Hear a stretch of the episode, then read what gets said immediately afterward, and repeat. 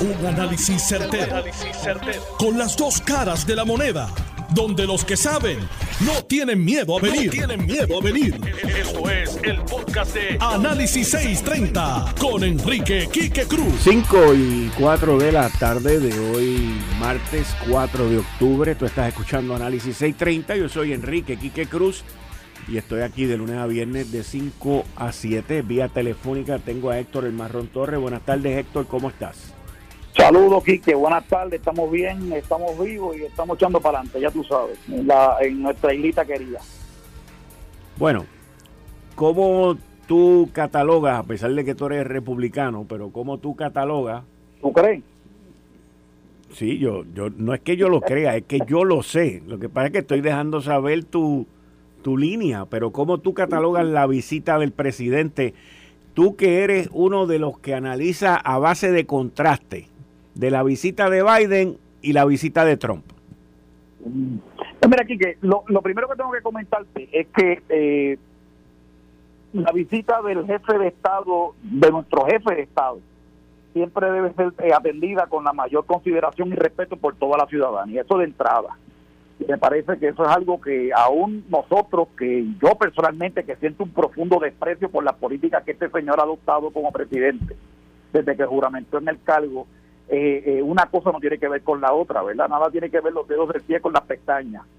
Y la realidad es que por ese lado, pues me parece correcto, ¿verdad? El recibimiento que se le dio y todo ese tipo de cosas, toda esa parafernalia, ¿verdad? Que se usa en los sistemas políticos eh, de atender su presencia aquí en medio nuestro con la mayor deferencia posible y con todos los honores que la oficina de la presidencia representa, indistintamente de quién es la persona que lo ocupa.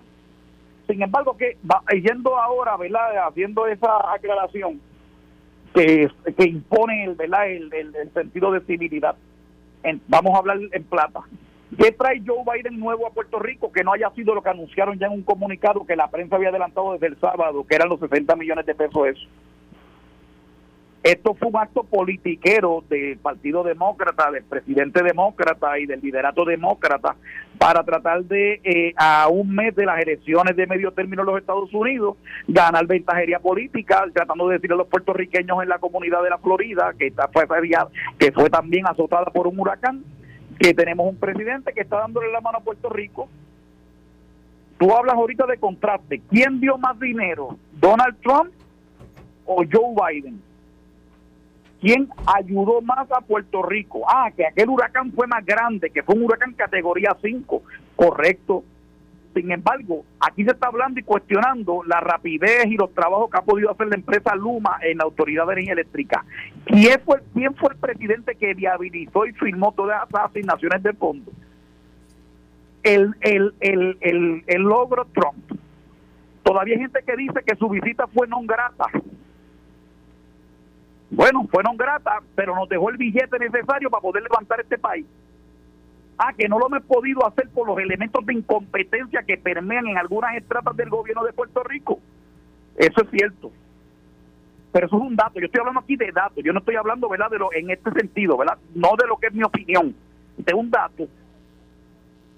Y la realidad es que bajo la presidencia de Trump, haciendo el contraste, se lograron todas estas asignaciones de fondos, casi 55 millones de dólares. Que Jennifer González dice también que lo logró ella, pero eh, porque casualmente ella fue la comisionada residente cuando pasó el huracán María. Si hubiera sido tú o yo, pues también podríamos, eh, eh, ¿verdad? Eh, dárnoslo ahí golpe en el pecho de que logramos la asignación. Pero a lo que voy es que la prensa en Puerto Rico quiere crear, ¿verdad?, la presencia sublime de este presidente pausado, pausado, ¿verdad?, y en gran medida por su, ¿verdad?, deficiencia eh, física que imponen los años en todo ser humano. Eh, eh, no tiene la misma energía que obviamente tuviera otro, que tuviera otra persona que fuera más joven.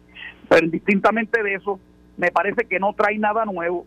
Es un ataque, es un, es un acto, fue un acto, un montaje político partidista eh, de la Casa Blanca para tratar de eh, eh, ganar el río revuelto ganancia de pescadores, tratar de capitalizar políticamente a favor de su causa, que es tratar de ganar especialmente, que especialmente a los amigos que nos escuchan, los dos escaños en el Senado por el estado de la Florida y ver cómo esos, esos residentes puertorriqueños del condado de, Orange County, que es donde está eh, Orlando, Kissimmee, etcétera, etcétera, puedan hacer una diferencia a favor de los candidatos de ellos en, en, las elecciones que se llevarán a cabo el próximo mes.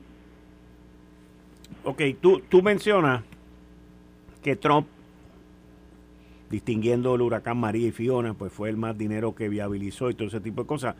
Pero también está el, el, el rabo de que una vez ese dinero se viabilizó bajo su presidencia, también nos trancó la llave y evitó que ese dinero viniera para acá. ¿Cómo tú ves eso?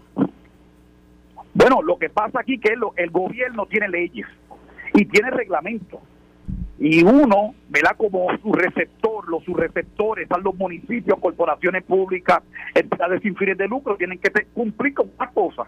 Ahora se está diciendo que, que se le van a dar unas extensiones y el santo de Joe Biden va a lograr con legislación o no sé con qué medida va a adoptar que viabilice que las cosas puedan hacerse, hacerse más rápidas.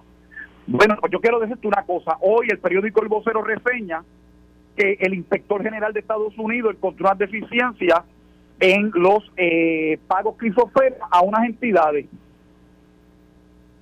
Porque como quieren eximir a FEMA y meterle toda la presión a FEMA, FEMA funciona y, hay una ley que crea FEMA. Y eso está dispuesto por leyes y reglamentos, las ayudas. Y los municipios, las corporaciones públicas, las entidades sin fines de lucro, tienen que rodearse de personal competente que los asista a ellos para poder a, llegar de esos fondos. Porque es que aquí en Puerto Rico, aquí que vivimos siempre, oye, como el mono, rascando para adentro, tras queda un raspado. Y no puede ser. Usted tiene que cumplir. Hay fondos que son por competencia, inclusive. En, esto de manera ordinaria, no en caso de, ¿verdad? De, de, de, de remediar la crisis que puede causar el paso de un huracán pero ciertamente eh, eh, nosotros, es decir que Trump era racista, que Trump, oye, si lo, era, más, era más fácil darle un veto expreso a todas esas medidas asignándole fondos a, fondos a Puerto Rico y ya ahí se acabó. Y no lo hizo nunca. Es más, al contrario, a Ricardo Rosselló le ofreció la estadía en una reunión, que tampoco él tiene el poder para hacer ningún territorio Estado, ¿verdad? Es el Congreso quien lo hace. Pero a ese nivel llegó Trump. Primer presidente de Estados Unidos, el logro Trump, que viene a Puerto Rico luego del paso de un huracán. Que creo que ayer se conmemoraron los cinco años de ese evento. Ayer fueron los cinco años y fue, fue básicamente una visita de contraste. Correcto, correcto. Decían que se había puesto a tirar toallas sanitarias, llegué a escuchar yo, que ya había tirado toallas sanitarias en un evento que se llevó a cabo, me parece que en el municipio de Guaynabo, lo cual era falso. Estaba tirando papel toalla de eso de cocina Bounty. Era papel toalla, era papel toalla papel toalla, pero como la prensa comunista de este país dice y, dice lo que quiere y algunos tontos se lo creen, pues entonces, ahora digo yo como dice nuestro amigo Tomás Rivera, el que se crea que la dura es de queso, pues que la aproveche. Te, te pregunto, esa ese anuncio de crear un, un grupo de trabajo para agilizar la la, la, transformación, la reconstrucción de la red eléctrica dirigido por la secretaria de Energía de los Estados Unidos, que se reporta él, un miembro de gabinete. ¿Tú crees que eso llegue a algún sitio, que provea algo? Tengo reservas, esto, Quique. Más, más, más me parece que puede lograr los miembros que tengan real interés en este asunto del Congreso que las acciones que pueda llevar esta Casa Blanca. Vuelvo y te repito, yo no veo, ya el Congreso hizo la asignación necesaria para atender el asunto. Ciertamente hay un dinero ahí para reparar la infraestructura eléctrica ahora, hay focos, postes, hay, hay que hacer un trabajo desde ya.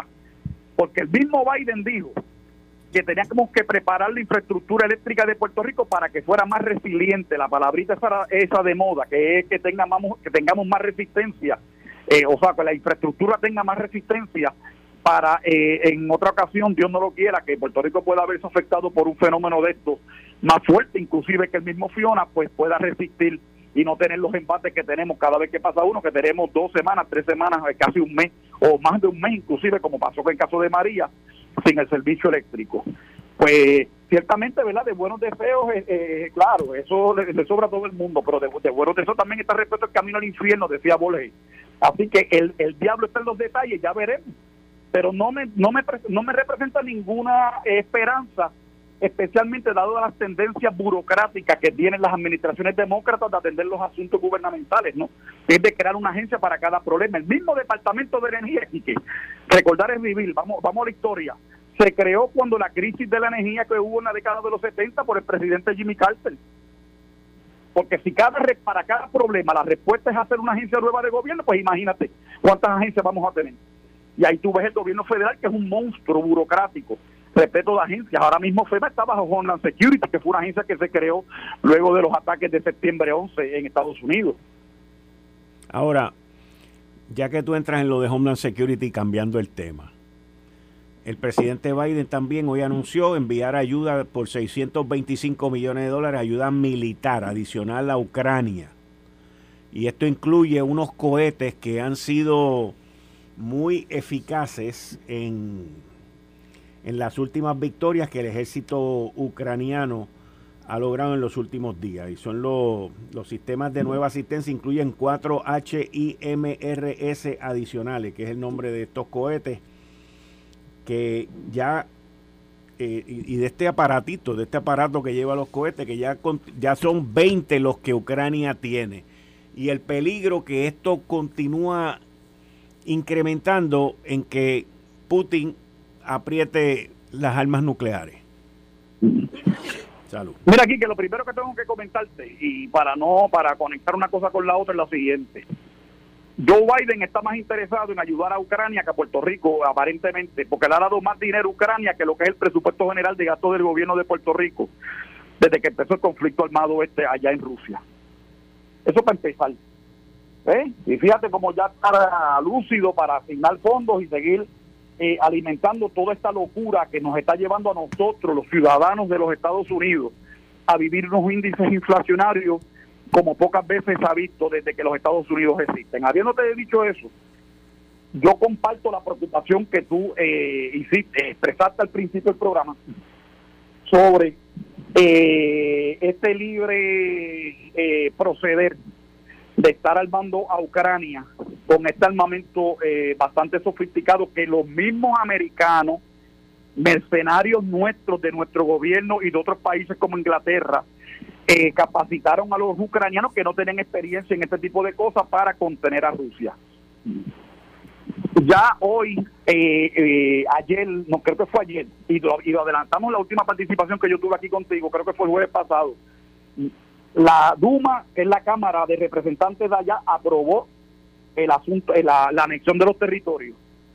El Consejo de que es el Senado aprobó lo propio, unánimemente, ambos cuerpos y hoy están los papeles, las resoluciones, ah, eh, la, la, proclama esa ah, eh, anunciando, eh, ¿verdad? Declarando la, la, anexión de estos territorios, de estas cuatro regiones, el Son, Zaporizhia, Donetsk y, eh, la región del Donbass, Donetsk y Lugansk, las ya van a ser firmadas por Putin. De ahora en adelante, una vez firmado ese documento, cualquier ataque con cualquiera de esos cohetitos que le mandó Biden a Ucrania en territorio ruso, va a ser tomado como un ataque a Rusia directamente. Y eso puede provocar que Rusia eh, contraataque. Y contraataque no solamente a Ucrania. Y entonces eso haría invocar el artículo 5 de la Carta de la OTAN, de la Carta Constitutiva, ¿verdad? De la OTAN. Y entonces ahí estaríamos envueltos en lo que sería en los inicios de la Tercera Guerra Mundial.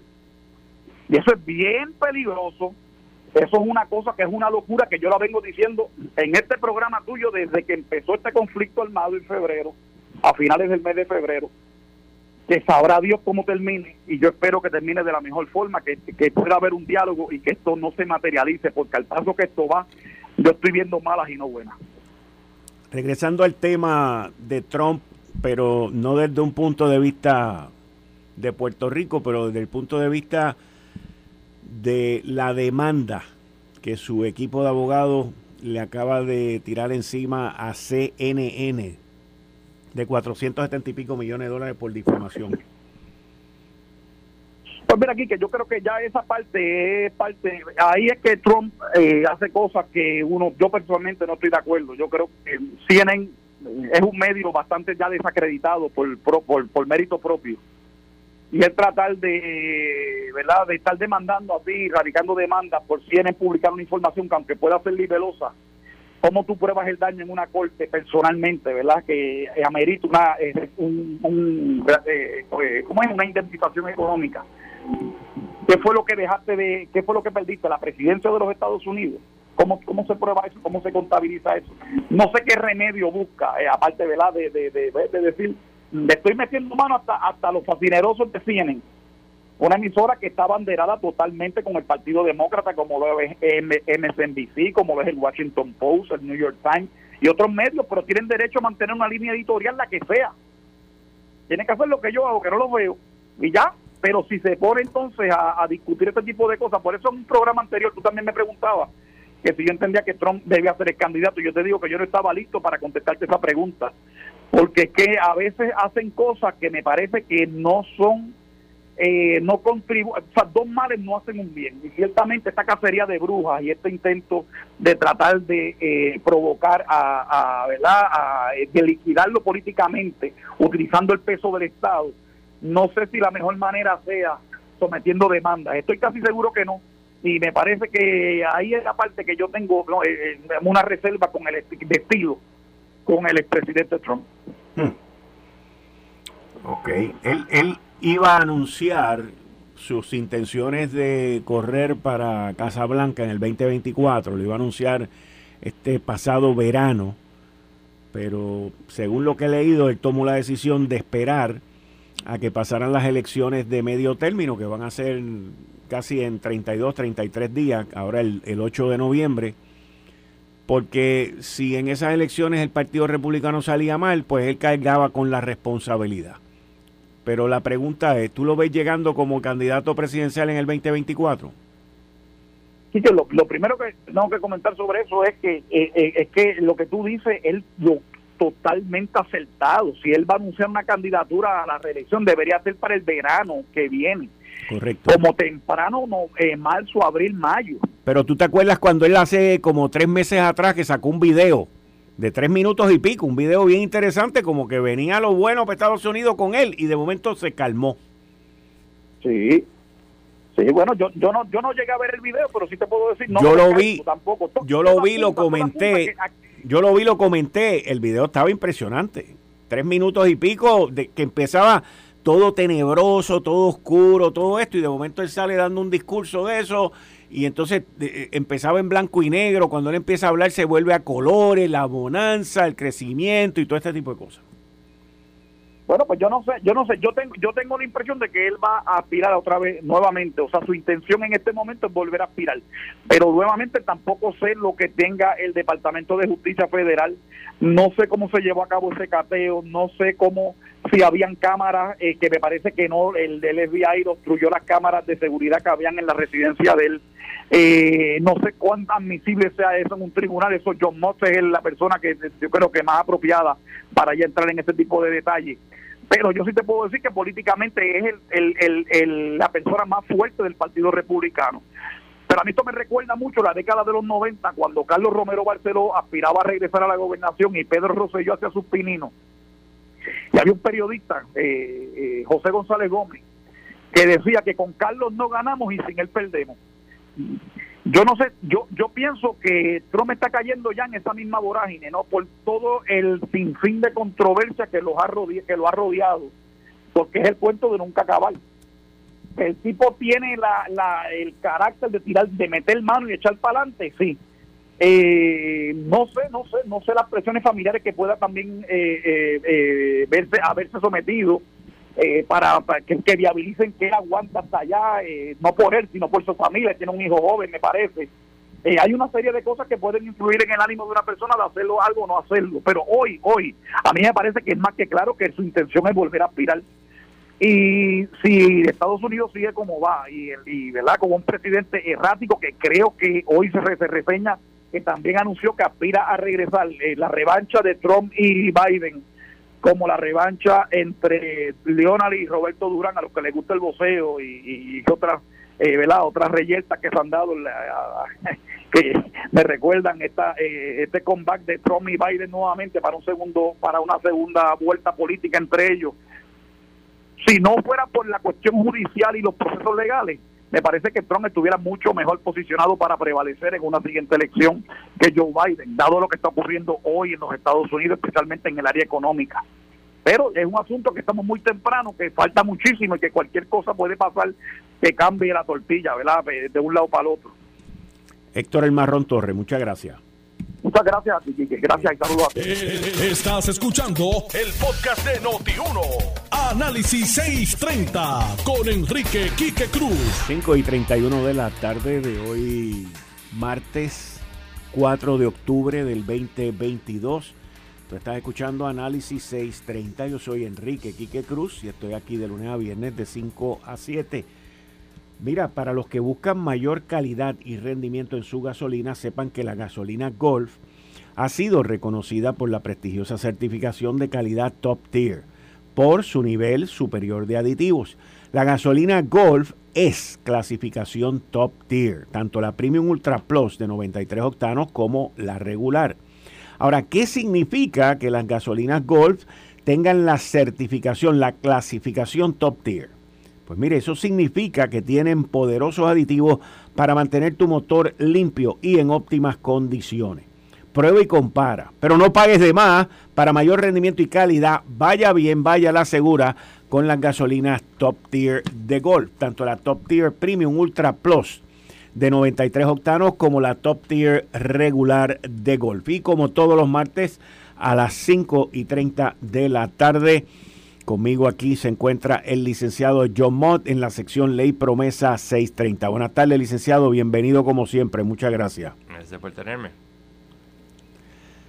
Mira, me acaban de enviar esto que nuestro querido amigo aquí en los controles me preguntó ahorita sobre esto. Que la deuda nacional de los Estados Unidos eh, llegó a 31 trillones de dólares por primera vez. ¿Por qué tú crees que tenemos la inflación tan grande? Y eso nunca se pagará. Sí se va a pagar. ok, si tú miras, tú cogiste economía, ¿verdad? Sí. ¿Te acuerdas cuando tú cogías macro? Eh, macro te hablaban de los dólares de 1954. Ajá. O sea, cuando tú miras, y, ha llovido bastante, Ajá. eso, tú ves que el dólar de 1954 eh, tenía un poder adquisitivo muchísimo más alto que lo que está hoy en día. Y eso es algo que ha ocurrido en los gobiernos del mundo, porque políticamente es bien fácil tú imprimir dinero. ¿Qué pasa? Durante la pandemia y la locura de Biden de, dar machado, la, y obviamente la guerra de, Ucrania, se dispara la inflación. Ahora mismo, eh, Arabia Saudita tirándole nuevamente a Biden, porque ellos nunca olvidan, y no olvidan a, Obama y, a, Biden, eh, eh, quieren subir el precio del petróleo, que a quién beneficia, obviamente a los productores de petróleo, ¿quién es uno de los principales? Rusia. Rusia. Están hablando de reducir la producción por un millón algo de barriles eh, diarios. exacto, que va a subir el precio nuevamente y que se ha mantenido, aunque ha bajado, se ha mantenido en niveles mucho más altos de lo usual. Mira la gasolina nada más y te das cuenta. Eso no es nada raro. En los noventas, cuando eh, vino el Congreso republicano que estaba Clinton, borraron la deuda pública de los Estados Unidos, la pagaron. Excepto obviamente lo que tú coges todos los años. Porque, el revolving. El revolving. Pero lo pagaron. Porque había el dinero. Y eso se puede hacer. Porque acuérdate que está denominada en dólares.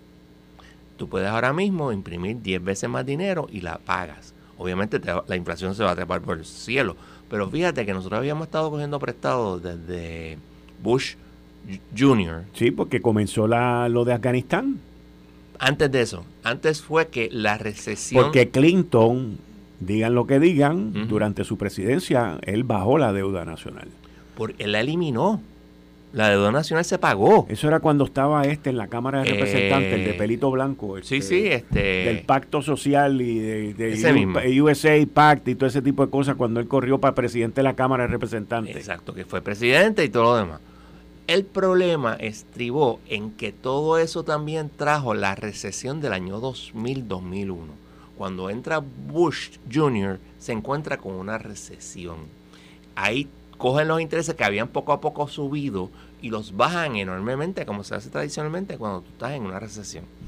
Ahí entra lo que tú dices, viene la guerra en Afganistán, viene un montón de... y seguimos gastando chavos, seguimos gastando chavos. Y no había habido problema de inflación. De hecho, había un miedo de, de, de este, lo que pasó en la depresión, una depresión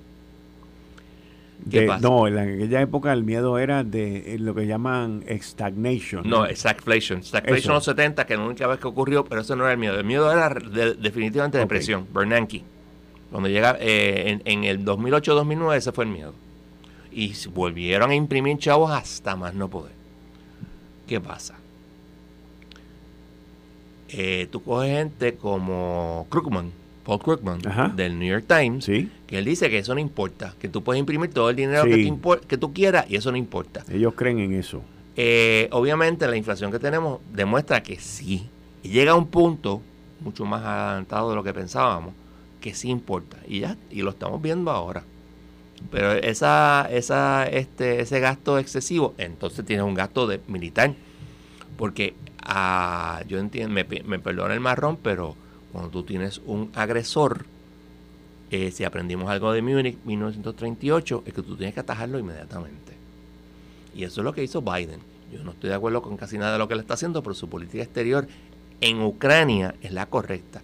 Porque el issue no es Ucrania, el issue es Taiwán y el South China Sea. Ese es el verdadero issue. Él está demostrando, si tú quieres atacar Taiwán, te va a costar un bien, bien grande, porque mira lo que estoy haciendo acá. Obviamente tuvo la gran ventaja que el ejército ruso es totalmente incompetente, que probablemente el ejército chino no sea tan incompetente, aparte de que en una invasión eh, anfibia, como decía mi padre, is no easy task.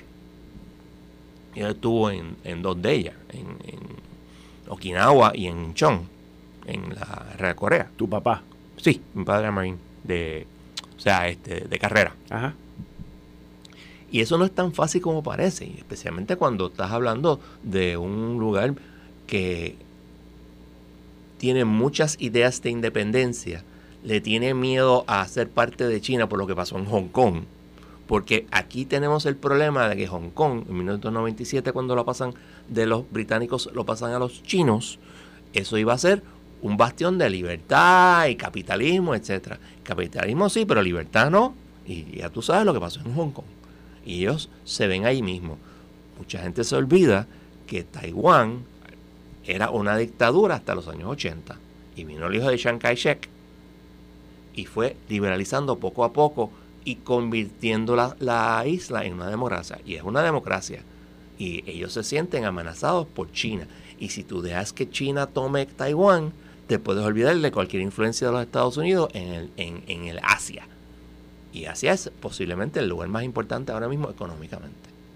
Y todo eso es el, el ah, y quiero recordar una cosa, en los en un lugar que se llama Afganistán en los años 80, los Estados Unidos de América le dieron a los eh, mujahideen, los liberadores, freedom fighters, este, un arma extremadamente importante que eran los Stinger Missiles, porque la gran ventaja de eh, Rusia era su, su, fuerza aérea. Los helicópteros, principalmente. en esa área. Pero más los, los, bombarderos, porque los helicópteros, cuando tienes a cierta altura, no puedes volar mucho porque no tienes la presión del aire. siguiendo, esos Stinger Missiles eh, tienen por lo menos un 50% de, de hit probability. O sea que si te si yo te pongo y, estás en el, en, ¿cómo se llama? Porque son unos misiles que van en, busca del calor, ¿verdad? El calor. Exacto. Y entonces si tienes un 50%, eso quiere decir que si yo te, if I paint you, es lo que se usa, pues 50% de probabilidades te vas a morir. Porque si no te mueres del impacto, cuando llegues abajo, los mujahideen te van a matar. Así que eso fue un game changer, que, como lo que está pasando con los misiles que tú mencionas. Sea, eso no es nada raro. Que Putin a lo mejor se, se loco, eso es una posibilidad que siempre existe, desgraciadamente. Pero tú tienes que ponerle paro a los dictadores, si no, siguen por ahí para adelante.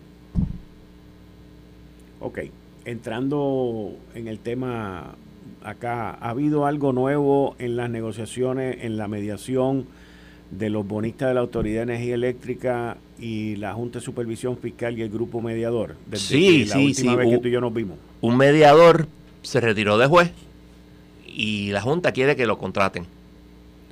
Un mediador. eran tres mediadores. Eran tres jueces. tres jueces de quiebra. De quiebra. Para, que entiendan, a diferencia de, un Article 3 Judge, un Article 1 Judge, que es lo que es un juez de quiebra, es un término específico de años. Sí. Entonces, él parece que llegó al término. Y no lo nominaron. O, no, o no lo nominaron o decidieron no, seguir. Y se fue a un bufete. Obviamente, en house counsel, ese tipo de. que le dice a la gente lo que tiene que hacer. Eh, y entonces eh, la Junta pidió que por favor él siga de mediador. Y hay una moción y creo que es hasta el 6 de, de octubre hay para oponerse. No sé si habrá oposiciones. Que siga como mediador aún cuando se haya retirado. Aún cuando ya no juegue. Aun cuando ya no es juez. Y hay que pagarle, obviamente. Sí, sí, y, pero puede ser eso. O sea, él puede... Si la juez quiere, si la juez lo permite, no, ella tiene la, discreción, amplia discreción de nombrar los mediadores. Ah, o sea que no tienen que ser jueces de... Ella en, el, en, en tiempos anteriores usaba a los jueces, uno, porque no lo tiene que pagar. Ajá. Y dos, porque son gente que sabe. Pero claro, en este caso una persona retirada. Eh, quiero recordar a los eh, radio oyentes que la juez Hauser, que era la juez que manejaba la mediación del gobierno de Puerto Rico y del caso de la autoridad, se retiró y, la, y los eh, bonistas la querían como mediadora. Y la Junta se opuso. O sea que está ese asunto. Y la juez como que decía, mira, lo que pasa es que no quiero que sea caro. Y se buscó estos mediadores que son, este, obviamente, pues... Pero Hauser sigue ahí. No, Hauser ¿Ah, no se retiró? No, ya está retirada. era del Northern District of Texas, que era de Dallas, si me no recuerdo. Porque la jueza Swain le asignaba a ella un montón de... Y, y, la juez era excelente, yo tuve experiencias con ella, era una juez que eso... Ella sabía lo que tenía entre, lo que tenía entre manos. El problema fue que al retirarse, los bonistas se la querían y la Junta dijo que no. Dijo tajantemente que no. Y lo mismo puede pasar ahora entonces con este juez. Sí, porque la, los, bonistas pueden, los bonistas pueden decir que no. Pueden decir que no. Y no sé lo que va a hacer la juez. O sea, ella tiene la, la total, no total, pero la amplia discreción de poner las personas que ella cree. Pero aparte de eso, no ha ocurrido más nada. No ha ocurrido más nada, excepto lo que pasó ayer, que no es de la quiebra, pero tiene que ver con la autoridad y tiene que ver con el sistema eléctrico, que es el presidente Biden diciendo que ahora la eh, Secretaría de, energía. va a estar a cargo o va a ser al frente de la eh, rehabilitación del sistema eléctrico. Del grupo de trabajo. Y yo no sé qué eso quiere decir. ¿Tú quieres saber lo que eso quiere decir? Lo más probable es que él tampoco sabe lo que quiere decir. Probablemente, pero... El Departamento de Energía anteriormente, bajo la administración de Trump, yo recuerdo, sí, tenían a un subsecretario, no me acuerdo el nombre, muy bueno. era, Bruce o algo, era el, nombre de él, y él estuvo involucrado en todos los procesos.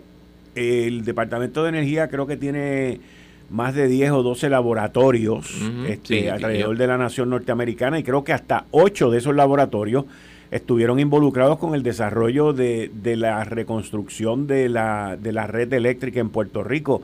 O sea, el Departamento de Energía desde la época de Trump, desde el huracán, los inicios del huracán María, eh, estuvo pero sumergido en la transformación y reconstrucción del sistema. Yo tenía un, un servicio gratis se llamaba Control Board Watch, que yo hacía resúmenes de lo que había pasado en esa semana de, eh, en, promesa. ¿Vos puedes creer que él era uno de los que recibía el, el, update? los, los, siempre eran los Monday Updates, a menos que hubiera, por ejemplo, eh, hubiera el, el Omnibus, que eran los miércoles, pues yo hacía un update especial, pero era un Monday Update. Pues usualmente lo hacía en fin de semana, ¿tú sabes? Y él siempre me sorprendió que él siempre, siempre, siempre, y yo tenía una manera de ver, de ver si él lo veía, y él siempre los veía. Y los daba para, para adelante a otras ah, personas. Los repartía. Los repartía. Así que él siempre estuvo interesado en ese asunto, en el asunto de la quiebra de Puerto Rico. No sé si él era un, eh, yo sé que era su secretario, obviamente un puesto político, pero no sé si era un career este, employee o era una persona de fuera. A mí me daba la impresión de que era un career employee a mí del también. Departamento de Energía. Él participó en muchas de las este, vistas públicas eh, que, que hicieron allá en el Congreso sobre la energía eléctrica en Puerto Rico. Así que, ¿qué de la vida de ese individuo? No, tengo acuerdo. la más mínima idea. Eh, Pero era alguien de mucho conocimiento. Iba a las vistas congresionales, ¿te acuerdas? Sí, por eso es que te digo, o sea, una persona de mucho conocimiento y, y, y- y le tenía la X puesta a dos o tres de los de la Autoridad de Energía Eléctrica aquí en aquella época también. O sea, tú te dabas cuenta con el lenguaje corporal cómo Sí. eso se comportaba allí. Yo creo que en, en, en el mejor de los casos, lo de Biden se va a olvidar. En el peor de los casos, va a ser otro layer of bureaucracy. Y que no va a ayudar en nada, aunque supuestamente ahora el problema no es FEMA.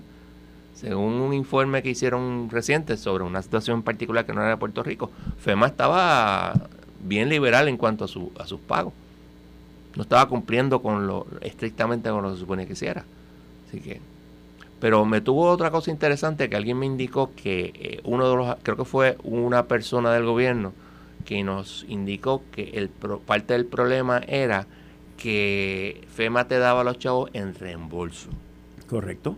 Si eso es así, no hay manera que nosotros podamos adelantar la- la- el- lo del lo del sistema eléctrico porque nosotros el- la autoridad no tiene posibilidades de tomar prestado Hmm. porque está en quiebra.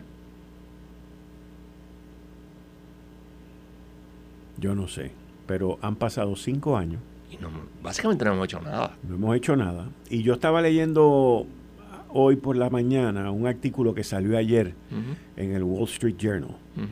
donde varias compañías de electricidad en la Florida hacían un assessment, un análisis de cómo el huracán Ian había impactado pues su red eléctrica.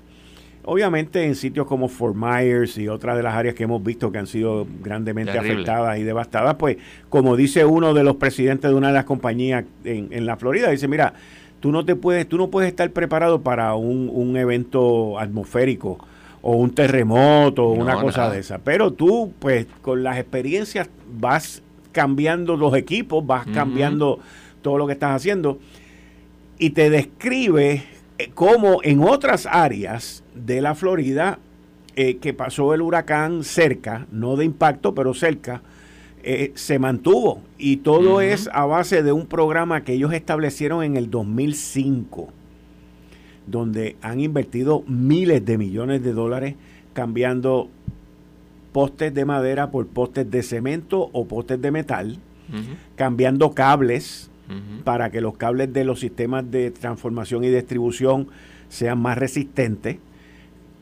soterrado. Ellos han soterrado mucho, mucho, mucho, en unas áreas sobre el 60%. Y ahora ellos estaban diciendo, mira, las áreas que soterramos se han mantenido bien y overall, overall, ellos dicen, tú sabes, nosotros pues llevamos muchos años, más de 10 años, transformando el sistema y, y- y el sistema se comportó para lo que se hizo. Vuelvo y repito, ¿sabes? vas a ver que hay 500 mil personas sin luz y todo ese tipo de cosas, pero fueron áreas que fueron completamente devastadas y destruidas. Y originalmente eran 2.6 millones. Correcto. Se han bajado en, qué sé yo, ¿cuántos días? ¿Una semana? Más o menos, más o menos, con Eso- un millón y medio. Eso queda de los 2.6 que da los 500 y pico, que es el- yo lo calculé el otro día, y eso es 20%. That's not bad. Claro, hay una situación, obviamente, de la generación, aunque en Puerto Rico la generación básicamente no le pasó nada. No. Aquí fue la distribución, que se chavó totalmente. Así que yo, creo que allí, y también otra cosa muy importante fue que De Santis, con todos sus grandes defectos, él cogió un montón de personas. Trajo este Fueron eh, miles. personal. Miles. Tú, tú veías lo- los cientos y cientos de camiones, verdaderamente camiones heavy. Ah, y otra ventaja que tienen es que Florida es plano, Sí. como tú no tienes idea. Sí, sí. O sea, Puerto Rico es mucho más difícil, pero también es más pequeño. Acuérdate, Florida es bien grande. Florida tiene 20 millones de habitantes, Puerto Rico tiene 3.3 Tres. por ahí. Ahora, 3.0 algo. Pero, eh, cuando María tendría a lo máximo 3.2. la visita de Biden vuelve y sigue remarcando y remachando que Luma se queda. Claro, tú tienes ahí, él no dijo nada, pero la Secretaría de Energía correcto alabó a Luma. Entonces, ¿qué tú vas a hacer? Entonces, recuerden una cosa, Luma en el contrato, nunca me acuerdo del nombre de la compañía, pero especifica que la compañía XYZ, la que sea, no me acuerdo cuál es el nombre ahora mismo, va a manejar los asuntos de, de fondos federales. Yo busqué la compañía, esta es una compañía cuya especialidad es bregar con fondos federales.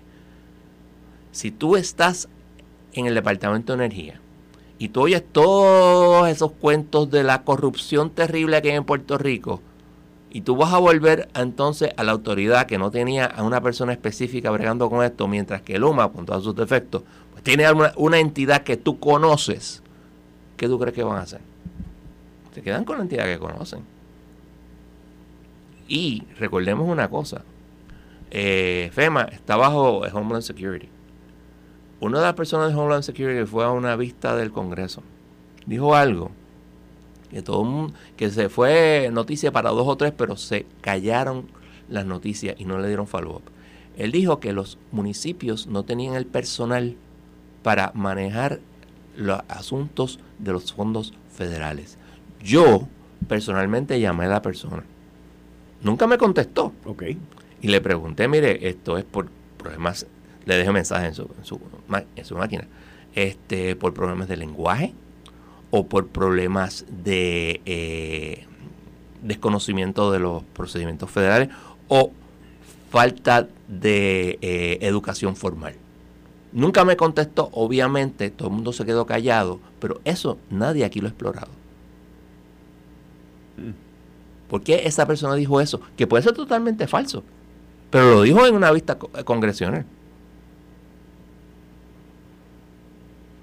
Bueno, vamos a ver porque cinco años han pasado. Y aquí no se ha hecho prácticamente nada. Nada. Aquí se reconstruyó como estaba antes del huracán el sistema, pero ese sistema no valía dos chavos. Bluma misma te dice que es una porquería. Entonces, fíjate una pregunta que yo me, estoy, me he estado haciendo hace días. Nosotros vamos a vender o alquilar, no sé cuál de las dos va a ser, el sistema de generación. Pero ese sistema es viejísimo. Vamos a hacer nuevas generatrices. Y si las vamos a hacer, ¿quién las va a pagar? Pues nosotros. ¿Y de dónde se paga? De la factura. Eso mismo. O sea que nos van a subir la factura más todavía. Sí, porque el, quien está a cargo de ese proceso, lamentablemente, es el negociado de energía. Y el negociado de energía, sí señor.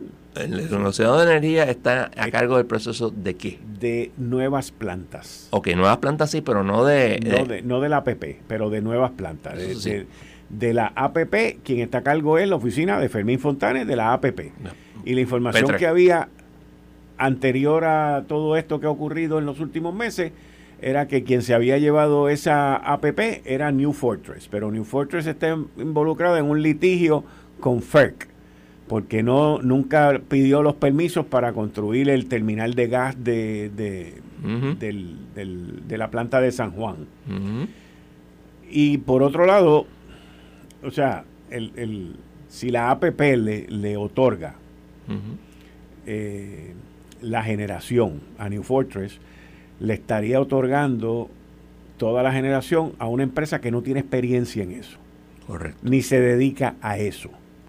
Así que volveríamos de nuevo a, a una situación donde estamos entregándole la generación a gente que no, sabe. saben. Bueno, se pueden contratar a aquel y al otro y al otro, pero no es lo mismo y, es, de alto riesgo. Eso, eso toma tiempo contratar. Tú, has contratado gente, eso toma tiempo. No, no solamente, no solamente toma tiempo, pero es que no hay una adherencia, no hay un synergy. Exacto, no hay una, una no existe la sinergia de tú venir y es como si tú contrataras al departamento de bomberos para que se encargue de toda la policía de Puerto Rico. O sea, yo lo veo así. Donde una cosa no tiene nada que ver con la otra y unos no tienen ni pistola. ¿Ok? Y, y ese, eso es lo que se escucha. Pero eso todo se ha paralizado y no se ha movido. Entonces, si tú vas a hacer una planta nueva, tú estás hablando de 5 a 7 años en permisología nada más. Versus el remozar las plantas actuales bajo una APP. Como quiera que sea, el dinero tiene que salir de algún lado y de donde salen de la factura. Y no solamente el dinero, si vas a remozarla también es menos permisología, pero es permisología de todas maneras. Sí, pues tienes que ir a donde tienes que ir a donde la EPA, tienes que ir al departamento de energía, tienes que ir a varios lugares. Está difícil la cosa. De todos modos, licenciado, muchas gracias. Vamos a ver qué depara esta semana y volvemos a hablar más adelante. Arrestos, arrestos. Vamos a ver, vamos a ver. Vamos a ver, porque han ocurrido dos o tres movimientos últimamente muy extraños y ya las cosas vuelven a su normalidad y hay que ver cómo Fiscalía Federal y el FBI actúan durante esta semana luego de Fiona. Esta es una buena semana para empezar porque ya estamos casi... Por eso te digo. Vamos a ver. Por eso te lo siempre, digo. Eso siempre es bienvenido. Por eso te lo digo, por eso es que te lo digo. Así que vamos a mantenernos al pendiente a ver si tenemos que hablar de jueves por la tarde. Muchas gracias. Esto fue el, podcast de Notiuno. Análisis 630 con Enrique Quique Cruz. Dale play a tu podcast favorito a través de Apple Podcasts, Spotify, Google Podcasts, Stitcher y notiuno.com.